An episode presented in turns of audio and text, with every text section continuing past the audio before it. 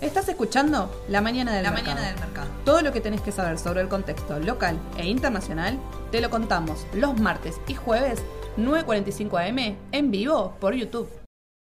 Hola a todos, muy buenos días. ¿Cómo les va? Bienvenidos a la mañana del mercado. Hola Edu, bienvenido. ¿Cómo va? Gracias. Y vos también, bienvenido. Sí, estamos, miren, con esta sonrisa post vacaciones. No Espectacular. ¿Cómo la pasaste? Y más que bien te diría. Espectacular. Nada, espectacular es poco. No saben las fotos de Eduardo de vacaciones. Quiero que sepan esto, una cosa increíble. eh, unos tragos estuvo tomando. ¿Anduviste? ¿Puedo decir? Sí, anduviste. Sí, Anduvo sí. por Córdoba. ¿Cómo Sí, andás? sí, por la sierra, muy lindo, muy lindo, sí, sí.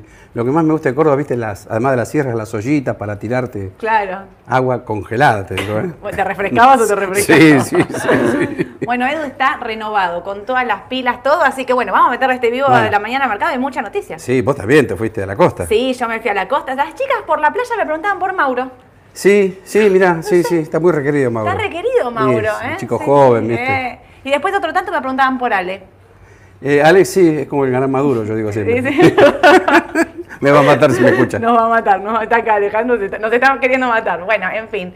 Eh, para mí los chicos podrían ir a hacer una recorrida Sí, ahí por sí, la sí, costa argentina. Tienen seguidoras, me parece. Sí, sí, sí, seguro. Seguimos igual con la incógnita de donde Mauro, ¿con quién se fue de vacaciones Mauro?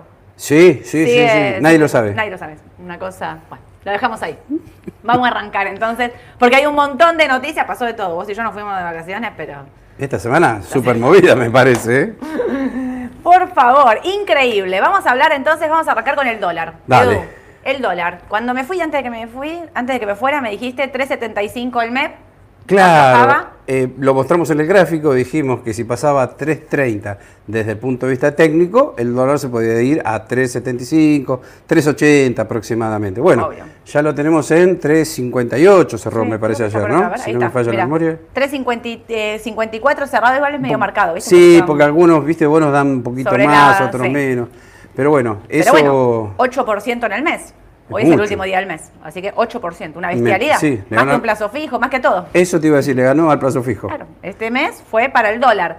Pero, porque el otro día alguien me comentaba de, no le puedes hacer análisis técnico al dólar, y yo lo que quiero explicar es por qué Edu le hace análisis técnico al dólar, porque es un complemento más a todas las noticias que ya tenemos.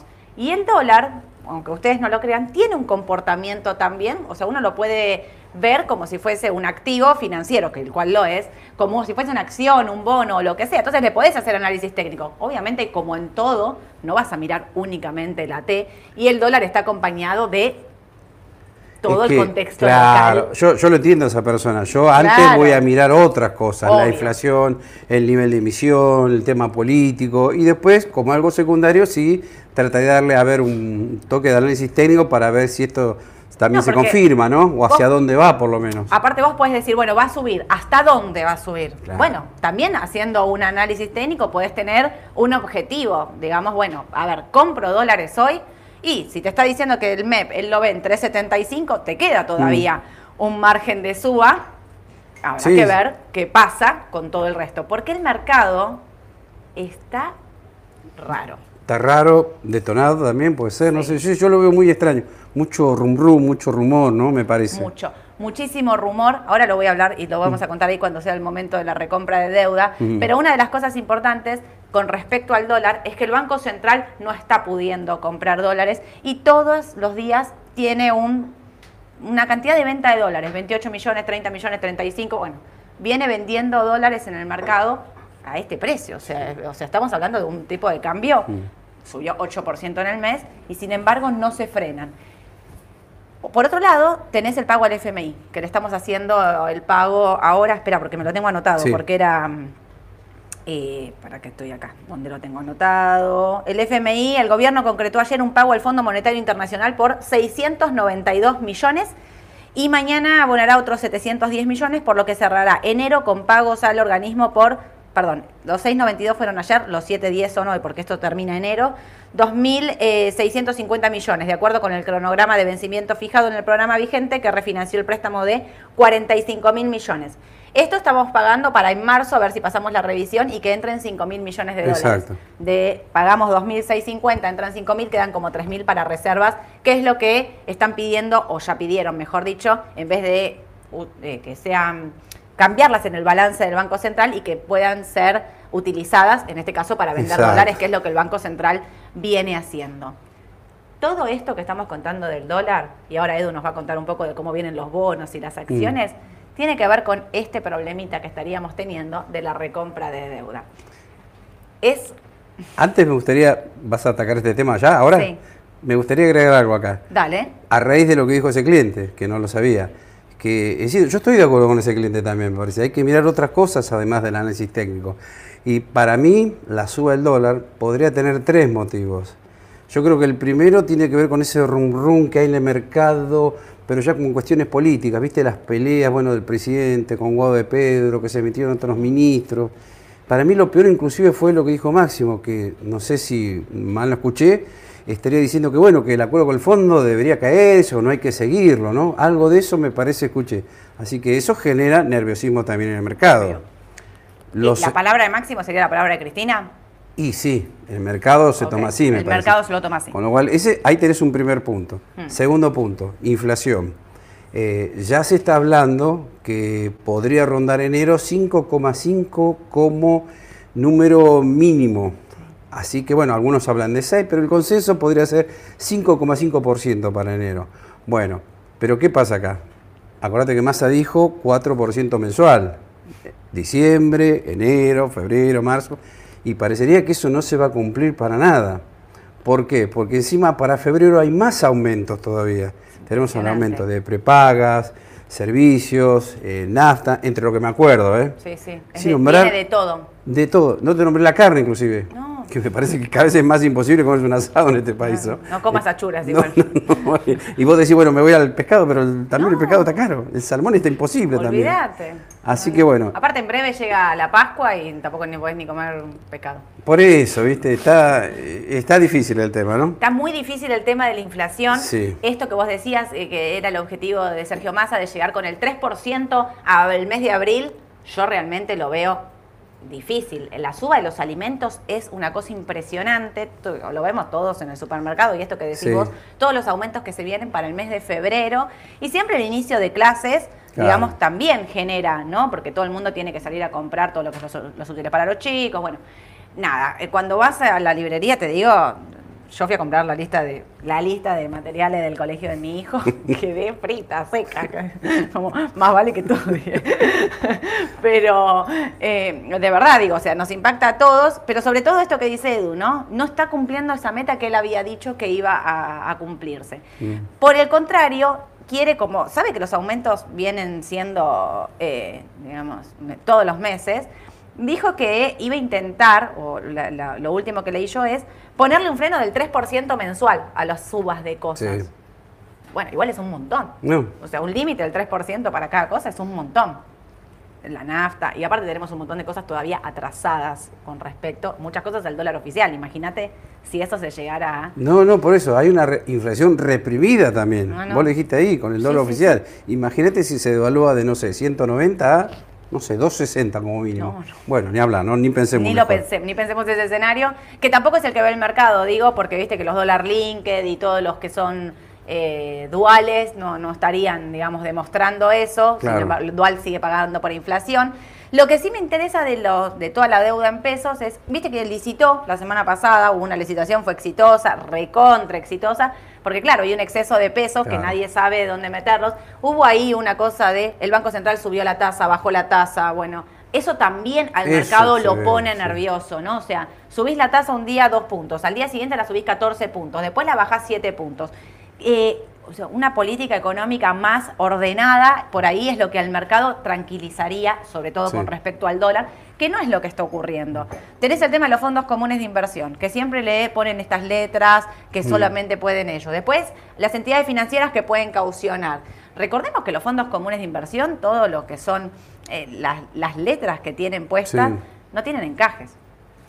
O sea, eso es un- el, el mayor peligro para mí que tienen, que no tienen todo puesto en caje. Entonces, si no tienen puesto en caje, quiere decir que, bueno, como siempre, la deuda en pesos no deja de ser un problema. Por más que él ahora esté, digamos, tenía que licitar eh, 200 millones, le- eh, recauda por 400, incluso no, no agarra ni siquiera todo, hace un corte Sí. de tasa, baja un poco la tasa porque tiene mucha oferta, pero lo que pasa es esto, que todo el mundo quiere ir a algo, primero a tasa fija, ¿por qué? Que la gente quiere tasa fija. Porque se acuerdan ese 4.9 de inflación que todos decíamos, 4.9, creo que fue octubre, noviembre. ¿De dónde salió? Nadie, nadie en nuestra vida real no existía. Bueno, esto que dice Edu, 5.5, ¿es del 5.5 la inflación? digamos, en la vida real, ¿no? Entonces, uno que va a hacer, desarma posiciones con ser, desarma posiciones variables y se va a la tasa fija. Claro. ¿no? Y si la tasa fija encima le subió la tasa, porque el Banco Central había dicho que iba a bajar la tasa, y sin embargo, y esa es la demostración de que la inflación no está bajando. Por algo no baja la tasa, y también por el tema del dólar, porque no lo están pudiendo controlar o no quieren. Ya a este punto no sé, ¿eh? porque la recompra de deuda eran mil millones de dólares y todos estábamos diciendo lo hace para controlar el tipo de cambio también, los dólares financieros. Bueno, ahí te dijo el tercer tema por el cual estaría subiendo el dólar. Sí. ¿Recompra de deuda? Miren, vamos a hacer light con el tema de la recompra de deuda porque realmente hay un problemón. Y entonces como... ¿Es serio? Como no queremos meternos en problemas, la verdad vamos a decir esto, Vamos a contarles un poco muy por encima qué es lo que está pasando con la recompra de deuda. Sergio Massa el 18 de enero anuncia que el Estado va a recomprar mil millones de dólares, aparentemente eran, de bonos dolarizados de la legislación, eh, bonos soberanos. ¿no? Lo que la oposición enseguida rápidamente sale a decir es, escúchame, anunciás ahora que vas a recomprar esto, valían 17 dólares, valen 30, que fue la pregunta que se hicieron todos. Bueno, eh, hay una investigación, hay una investigación y están viendo si hubo filtración de información, si eh, hubo gente que se benefició con esta noticia, porque a partir de la noticia de la recompra de deuda no subió. Los bonos quedaron ahí. Incluso me decías, el AL30 tiene un... Claro, el AL30, el día que anunciaron esa noticia, estaba en 32, 32.50 y se derrumbó. Y ahora anda en 32, 32.10. Es como que Viste lo que decimos siempre, se compró con el rumor y se vendió con la noticia. el día que, salió la noticia se, planchó la suba. Lo que pasa es que ese rumor no estaba. O sea, había otros rumores. Nadie, nadie sabía, o alguien quizás sabía, no lo podemos, no, la verdad es que no sabemos. Hay una investigación que está en manos de la CNB. La oposición está pidiendo entonces que, eh, que, que expliquen qué fue lo que pasó, si hubo filtración de información, que se investigue. Y esto genera eh, ruido. ¿Por qué genera ruido? Porque esto es algo que también hubo que informar a la SEC, que la SEC es como la CNB en Estados Unidos, porque estos bonos que tienen, tienen legislación allá. Entonces empieza el tema de, eh, hay rumores de renuncia de masa. Si hay rumores de renuncia de masa, el dólar no va a bajar. Imagínense si yo hoy les digo que renuncia más, no me digan que soy masista por esto que voy a decir, pero es lo que ve el mercado. Así como le dio la confianza que Massa llegara al gobierno, y digo, si Sergio Massa se iría hoy o renuncia, yo no creo que pase. ¿eh? Voy a decir, esta es mi opinión, la opinión de Soledad. Yo no creo que Sergio Massa vaya a renunciar. Pero digo, hagamos el ejercicio de pensar, ¿qué pasaría si Massa renuncia? Bueno, tenés un dólar arriba de 400 largo un dólar que se dispara, un riesgo país que se destruye. acciones por el piso. Acciones que se derrumban, bonos y paridades que bajan fuerte, también porque sube el riesgo país. Entonces digo, todo esto está pasando mientras hay una investigación. Yo repito, no veo una renuncia de masa, pero sí veo que todo esto le está metiendo presión eh, al dólar. Y recordemos que Sergio Massa, en una encuesta que salió, arrancamos con las encuestas porque estamos a full con el año electoral, obviamente, vieron que las encuestas la pifian siempre. Pero bueno, creo que todos habremos leído que el domingo salió una consultora a hacer un análisis de los 20 candidatos o 20 personas que dijeron que serían potencialmente candidatos a presidente, y el que más mide del frente de todos es Sergio, Massa. Entonces la oposición tampoco se queda tranqui diciendo, bueno, te la dejo mm. pasar, porque si pueden atacar al mm. candidato del oficialismo que más mide, mm. hola, hello, están todos ahí agazapados viendo qué onda, ¿no entendés? Igual, repito, está bien que se investigue, porque por ahí hubo cosas en el mercado que llamaron la atención, y sí hubo cosas que por ahí llamaron la atención. Entonces, dejamos en manos de la investigación eh, que, harán y presentarán documentación, no sé, lo que tengan que hacer para ver. Lo que sí los bonos quedaron ahí.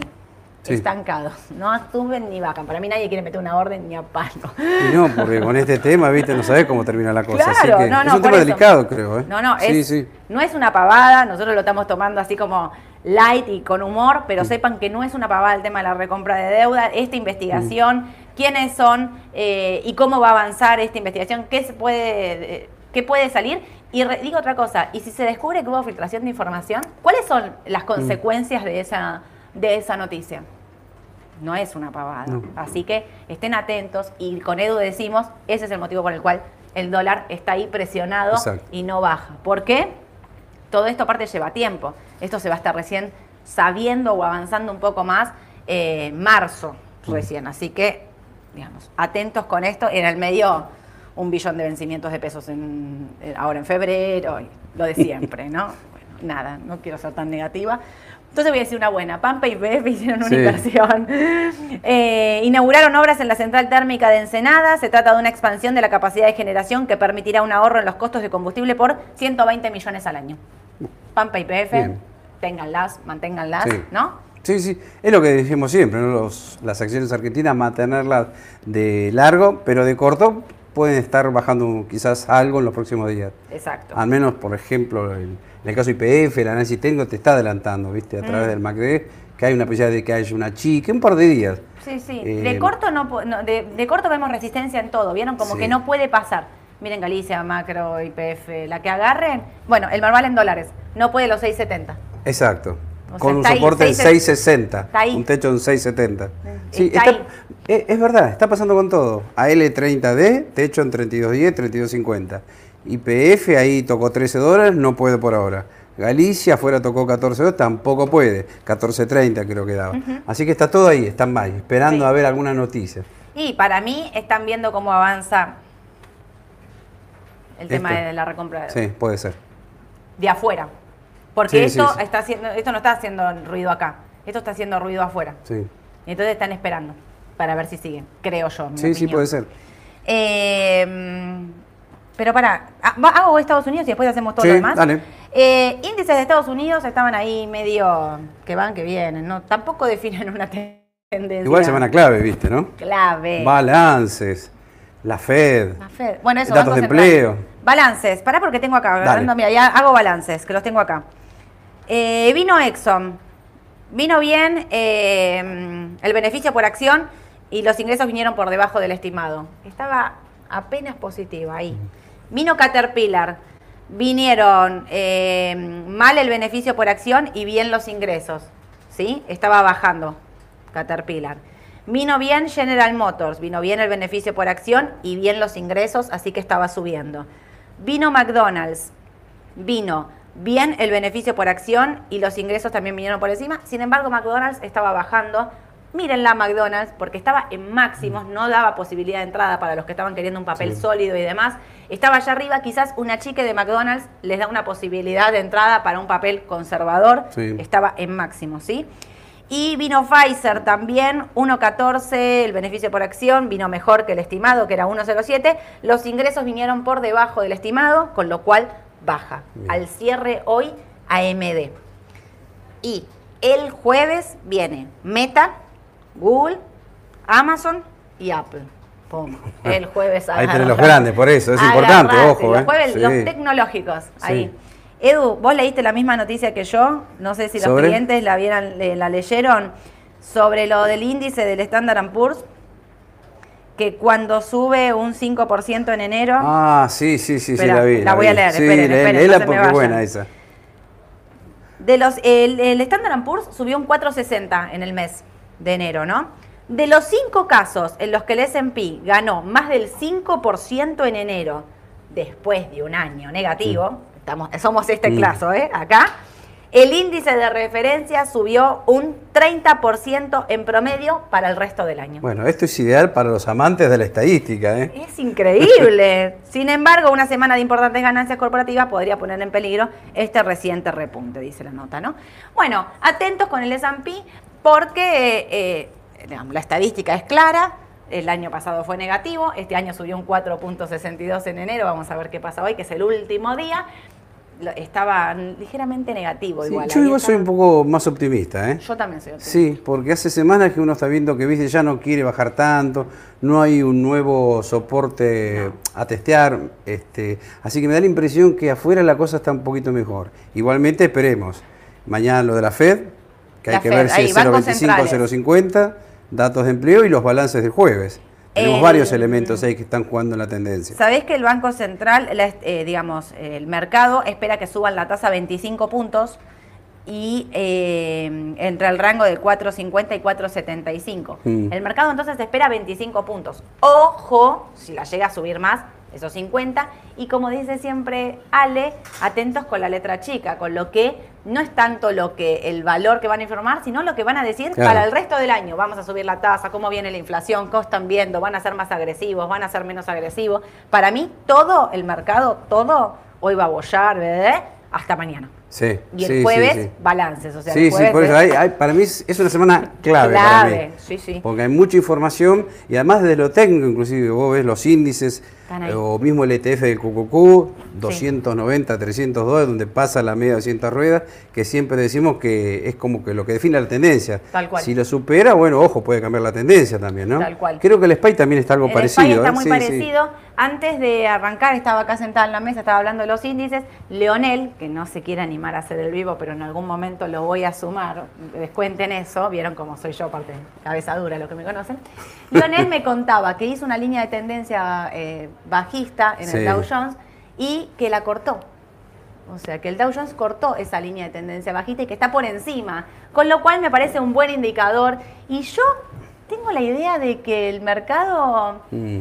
No sé, los balances no están viniendo tan mal a pesar de Por esto. eso, sí. No está, a mí me parece que hay mucho descontado. Ya Sí, sigo, insisto sí. con esto, quizás yo, yo en mi cartera tendría algo de índices ya en estos precios. Sí, ¿eh? sí, yo también sí. Para tener a largo Es plazo. como que podríamos decir lo peor ya pasó, quizás. Yo creo que sí. ¿Nos animamos a decir eso?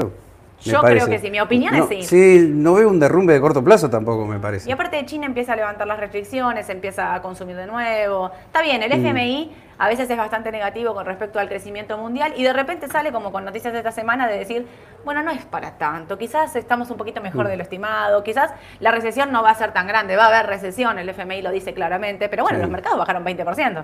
Entonces, otra cosa, el Banco Central Europeo, ahora que hablé de bancos centrales, subirá la tasa de interés en 50 puntos básicos el jueves hasta el 3%. Ujú. Y otro banco que se espera que también suba la tasa es el Banco de Inglaterra, que fue el primer eh, banco en subir lo- la tasa. ¿sí? Esto fue, eh, tiene una inflación que se moderó en diciembre hasta el 10,5, había llegado como al 12 en Inglaterra. Así que esto más o menos, entonces atentos, resumo esto, atentos a los índices, habría que ver qué pasa mañana con la Reserva Federal, bancos eh, centrales jueves Banco Central y Inglaterra, y balances el jueves, clave, clave el tecnológico ahí. Escúchame, Edu, hablemos Sí. un toque de esto. Dólar MEP, lo que acá habló Edu, ¿no? Bueno, Miren, acá está bien claro, ¿no? Lo que dijimos que cuando superaba los 330 allá por principios de enero, dijimos, bueno, está la posibilidad que empiece a subir el dólar otra vez. Y bueno, pasó eso, ¿no? 330 más o menos puede ser. Sí. 335 por ahí. Y bueno, a través del análisis técnico uno mira y dice hasta dónde puede ir si sube el dólar, ¿no? Estamos hablando del dólar MEP, ¿no? Obvio. Bueno, acá está, 375, 380. Uy, perdón. Así es, ¿no? para Ahí este está. lado, ahí está. Ahí está. Este, entonces, bueno, da la impresión viendo ese gráfico que el dólar va a seguir subiendo, ¿no? Un poquito Este, más, habrá que ver qué pasa ahí. Por eso, lo mismo para el blue, ¿no? Que me parece que es el que está más detonado, ¿no? Sí. Cerró Qué 383, brecha. sí, sí está muy alto, pero algunos dicen que en cualquier momento puede tocar 400, 410 tranquilamente, Claro. y si sube este también, ¿no? Obvio. Sí, bueno, la presión sobre el blue tiene que ver también con esto y las restricciones que hay en el mercado local y demás. Eh, también hay una realidad, antes cuando decíamos esto de los pesos, ¿no? Ayer hablaba con un cliente que tiene una empresa. Eh, eh, si llegara a haber una corrida del dólar, un importador ya no tiene dónde meterse, o sea, literal, porque no Sí. puede comprar MEP, no puede, o sea, si piensa que las variedades van a bajar, digamos, bueno, hay un exceso de pesos eh, importante que para mí va- van a hacer que suban los dólares, Sí. o sea, y por eso suben todos. Después se arma esta brecha que, bueno, Exacto. habrá que ver cómo, cómo sigue. Bonos en dólares, entonces acá tenemos, miren lo que fue el mes, a pesar de, de, digamos, de esta baja de los últimos días. El AL30D subió un 33%, el GD30 un 31%. Lo que decía Edu, ¿eh? ahí los 32, 10, 32, 20, 30, no los Ahora, resaltemos esto. Es una locura, 33% en dólares. Un mes. Creo que no somos conscientes a veces de lo que estamos viendo o diciendo, porque decimos, a ver, ganar, no sé, en Estados Unidos, con, no sé, un bono americano, 1, 2, 3, 4, 5%. Acá es 33 en un mes. En Cuando dólares. vos conseguís 2, 3% en un año. Es una locura. Absoluta. Por eso puede ser que se calme, por eso puede ser que hay información e investigaciones sobre esto. Esto es lo que se está investigando. ¿Qué pasó acá con esta suba? Bueno, veremos cómo... No sé si tenés un grafiquito de la L30D, porque ahí Tengo. se ve Ahí, bien. acá, ah, acá mirá. está. Fíjate, mira, 32, 32.10, 32.50. Es el nivel crítico. Es un área de resistencia que, bueno, vamos a ver si lo pasa, ¿no? ¡Qué regalo, Edu! ¿Te acordás cuando decíamos 17, 18? Bueno, dijimos 20, 21. Sí, sí, sí. Por acá lo habremos nombrado un montón de veces, creo. toneladas. Claro. Este mínimo que ven acá, después ponemos el gráfico, no sé si lo llegan a ver desde la pantalla, pero este mínimo que ven acá de 18 dólares es el mínimo cuando les decíamos la otra vez, poníamos toda la deuda histórica, era un mínimo del 2008. el Yo me acuerdo que lo mostraste, sí, lo vi. histórico, lo vi. era un, un- un valor, ahí era para recompra, no sé si acá, acá era para recompra, igual siguen estando baratos para mí, Sí, sí. pero 33%, acá, ¿dónde está enero? ¿Dónde? Acá arranca enero, Sí. miren esto ahí, subió esto, 33%, así que atentos, no puede pasar eso. eh, Yo creo que es lo mismo para las acciones. De corto Sí. no sé si compraría, pero de largo, si apostás un año con el tema de las elecciones, bueno, es una posibilidad que siga subiendo por lo menos a 41 dólares. Sí. Pero estamos hablando de acá un par de meses, ¿no? Y yo creo que ahora hay que esperar, ahora hay que ser Sí. pacientes, tranquilos, también porque hay mucho revuelo, ¿no? Entonces hay que ver Sí. cómo se destraba esto y qué es lo que va a pasar. El Merval en dólares, lo que decíamos antes, 6.65 cerró, techo en 6.70, no puede. ¿eh? Sí, por No ahora puede pasar. 6.70. También tuvimos una suba fenomenal. 13% en dólares en el mes. Sí, y Galicia, ¿cuánto subió en el mes en dólares? Bueno, yo creo que No, no lo tengo, me Muy- parece que no lo puse, pero... Yo no me pusimos acuerdo. este, A ver, no, no lo acá, ¿no? pusimos, ¿no? acá no pusimos, pero Galicia, ¿cuánto subió Galicia. Galicia? A ver. Ahí, perdón, 39. 39, sí. Es muchísimo también, ¿viste? Las acciones subieron mucho, así que 39 están igual con que esa los baja, bonos. ¿eh? Sí, eh, por eso te decía, me parece que por ahora puede haber algo de tranquilidad con los papeles locales, pero insistimos, de largo es para estar comprado. Mira, Edu, a- a- voy a acompañar un poco lo que dice Edu. Esta pantalla es de ADRs argentinos, la tienen en la página de Raba donde dice eh, indicadores. Indicadores, Se me había volado la palabra. indicadores. Miren lo que dice, acompaña lo que dice Edu en palabras con un análisis técnico. Medias móviles, todos estos ADRs, Mm. ADRs argentinos, todo comprado, menos, eh, bueno, eh, Bióceres y Loma, pero Mm. todo el resto está todo Mm. comprado y todo positivo, ¿no? Con variación positiva. El MACD, que es de tendencia más de corto plazo, está casi todo vendido. Y lo que está comprado está Después- dando venta. claro. Está todo venta. Es lo que decíamos, de El corto, plazo da todo venta, está ¿eh? la posibilidad de un descanso o una baja, no sabemos de cuánto todavía. Exacto. A su vez, y me voy todavía al más corto plazo, los que están mirando el estocástico, atentos porque hay algunos papeles, por ejemplo, que ya adelantaron la baja. Por ejemplo, eh, Pampa y Galicia están en, estado de sobreventa. Eso quiere decir que puede tener un rebote corto, muy corto, o sea, los que Eso para más los ese es especuladores natos. Especulador a pleno, miren ese numerito. Debajo de 20 es sobreventa y puede tener un rebotecito corto. Sin embargo, el medianito, MACD, está dando Sí. venta. Me encantó esta pantallita. ¿eh? Sí, sí, hay, que hay- hay mirarla cada tanto, ¿no? Muy bien, Te da un Edu. pantallazo global, por lo menos. Te quiero, Edu, te quiero. Me encanta. Eh, IPF. Bueno, IPF, es lo que dijimos hace un rato también, ¿no? Mirá la tendencia de IPF como viene, ¿no? Mm. Media 200 ruedas, esta línea roja que te dice tendencia de largo plazo, vamos para arriba. Uy, otra vez. y después, bueno, todo esto que está rojo acá en el gráfico te está diciendo que hay sobre compra, ¿no? Exacto. El papel necesita un descanso, una depuración. Y bueno, acá ya lo estamos viendo, MACD te dice venta. Lo que no sabemos si va a descansar acá en forma lineal o Hasta si va a ser una baja 10.50. más. Sí, o si va a ser algo más profundo. Por ahora te está diciendo 10 dólares con 80, 10 dólares con 90, podría descansar en esa área de corto. Ok, entonces ahí es esto, 11.80, 11.90 y si no 10.50, 10.40. Sí, Sí, está la posibilidad de después que caiga más también, ¿no? Sí, sí, bueno, habrá Pero que ver bueno, cómo sigue el mercado. por ahora, como está todo, parecería que esa área es la más indicada para que descanse un poquito. Ok, de largo no vendemos, ¿no? No, no, lo de largo no. no. Vendemos nada, nada vendemos. También, ¿cuánto le dijimos? En 3 dólares, en 4 dólares, 5 dólares. ¿Y cuánto está ahora? ¿10? Sí. 10, o ve- Once. 90, 11. Olvidaste. Increíble. Eh, QQQ, tecnológico. Bueno, Bueno. esto depende el jueves. El jueves esto es claro. Claro. Ahí estoy de acuerdo con ese cliente que dice, no, yo miro más lo fundamental. Perfecto. Claro. Porque, ¿qué tenés? Balances el jueves. Mañana la Fed.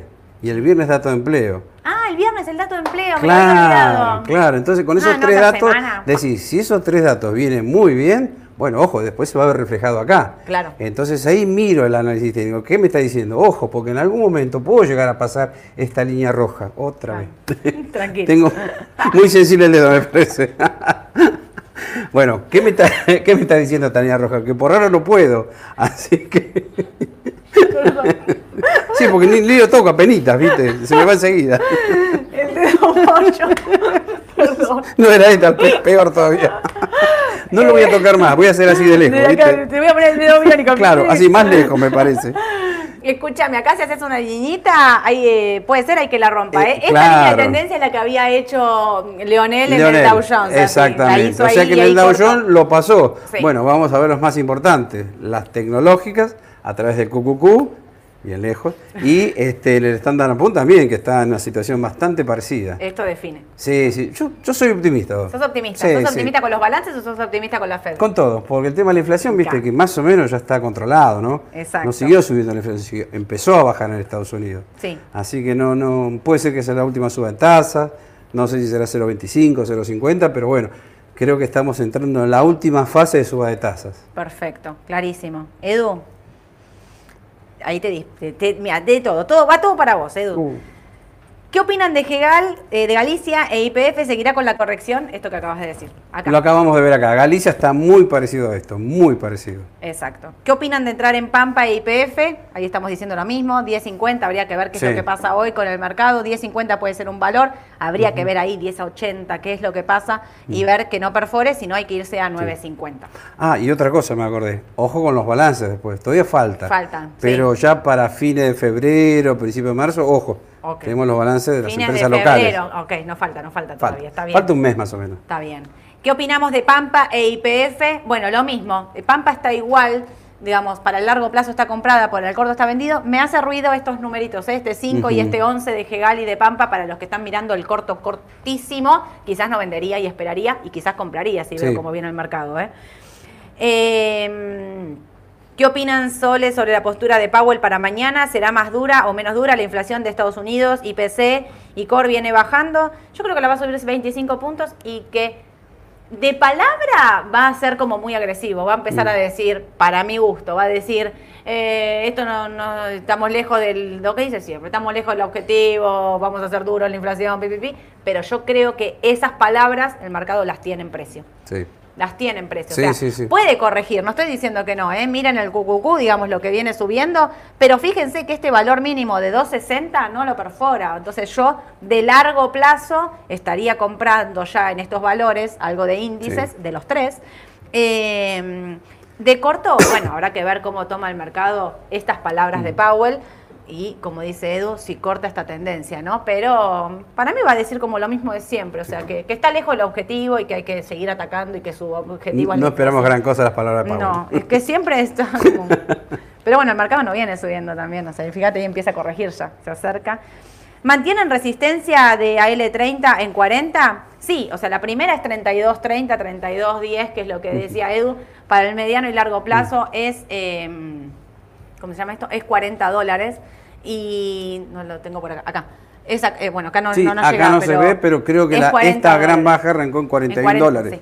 Así que está la posibilidad que lo haga. Obvio. Ahora también, ponele que no ajuste nada en los próximos días la L30D. Mm. Bueno, sí, puede seguir a 41. Sí, obvio. Y ojo que si esto sigue, también se va a trasladar a las acciones. Porque más o menos los dos, renta variable y renta fija local, van más o menos de la mano ahora, ojo. sí, ¿eh? sí, sí, sí. Así que cual. puede ser.